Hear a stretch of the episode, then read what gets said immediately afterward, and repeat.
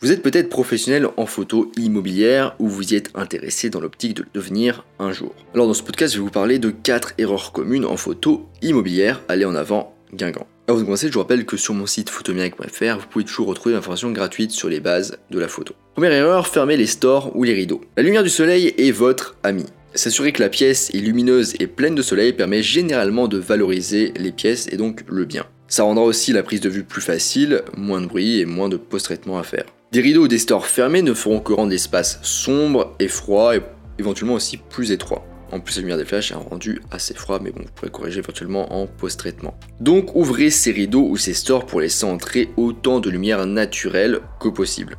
Photographier en général à la mi-journée permet d'éviter que la lumière ultra brillante ne pénètre dans la pièce, tout en ayant du coup beaucoup de lumière naturelle pour remplir indirectement l'espace. Si vous voyez tout de même des points lumineux ou des coins sombres, utilisez deux ou trois expositions pour faire un HDR afin d'obtenir quelque chose de plus équilibré.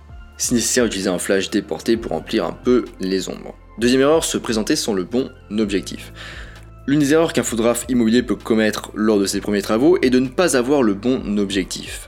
Par exemple, si vous devez prendre des photos dans des endroits très étroits, vous aurez probablement besoin d'un objectif zoom grand angle. A l'inverse, si vous travaillez beaucoup à l'extérieur, un objectif standard ou un téléobjectif peuvent s'avérer très utiles. Surtout si vous disposez de beaucoup d'espace autour de la propriété ou s'il y a de beaux arrière-plans comme des montagnes, des plages, etc.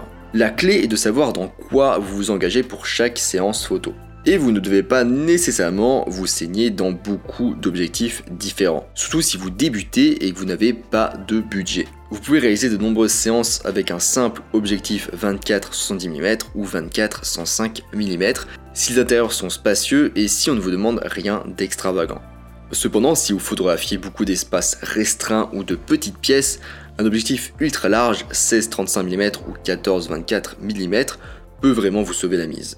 Un objectif ultra grand angle, 16-35 mm ou 14-24 mm, peut vraiment vous sauver la mise. Et si vous ne possédez pas encore l'un de ces objectifs, essayez d'en louer un.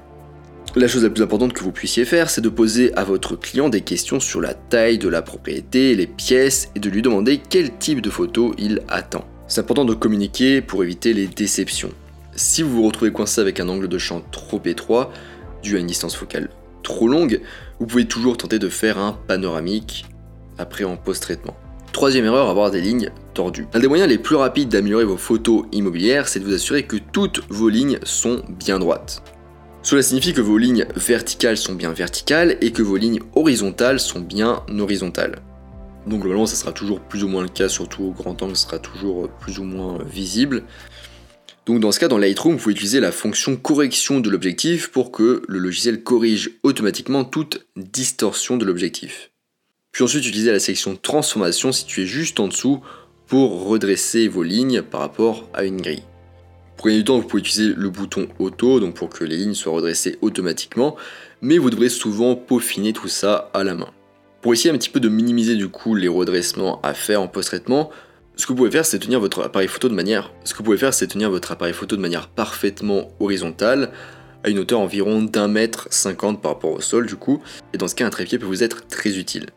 Et si vous prenez du coup en photo un sujet particulier, orientez bien votre appareil photo directement vers ce dernier. Quatrième et dernière erreur, promettre un délai d'exécution que vous ne pouvez pas respecter. Dans le domaine de la photographie immobilière, le délai d'exécution de chaque travail peut varier, mais il n'est pas rare que le client s'attende, voire exige les images le plus rapidement possible. S'il vous demande de photographier une propriété, il souhaite probablement la mettre en vente le plus rapidement possible.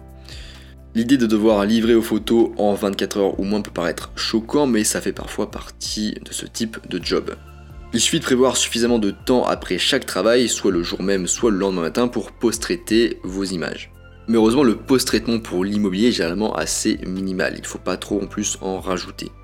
Une correction de base des couleurs avec notamment une bonne balance des blancs qu'on applique par l'eau à toutes les photos d'une même pièce avec un éclairage similaire peut suffire. Et ensuite avec seulement quelques ajustements mineurs sur chaque image, avec notamment les redressements, éventuellement aussi des lignes à faire. Voilà, on arrive à la fin de ce podcast, j'espère que ça vous aura aidé pour vos petites photographies immobilières.